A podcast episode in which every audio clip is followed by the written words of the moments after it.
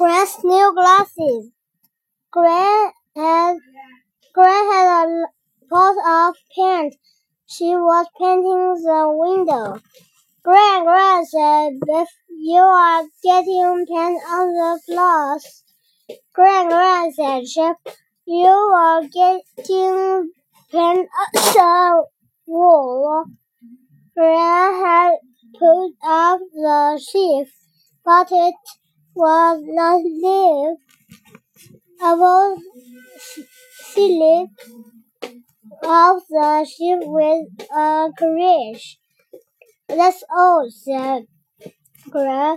Gran got a pizza out.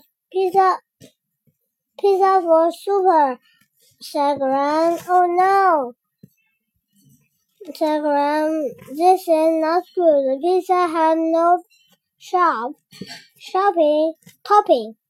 Oh, Gran said, "Mm, the pizza is upside down. Gran, you can see well, said Biff. I think you need a, a new glasses. Gran went to get her eyes tested. She didn't need new glasses. What a lot of glasses, she said.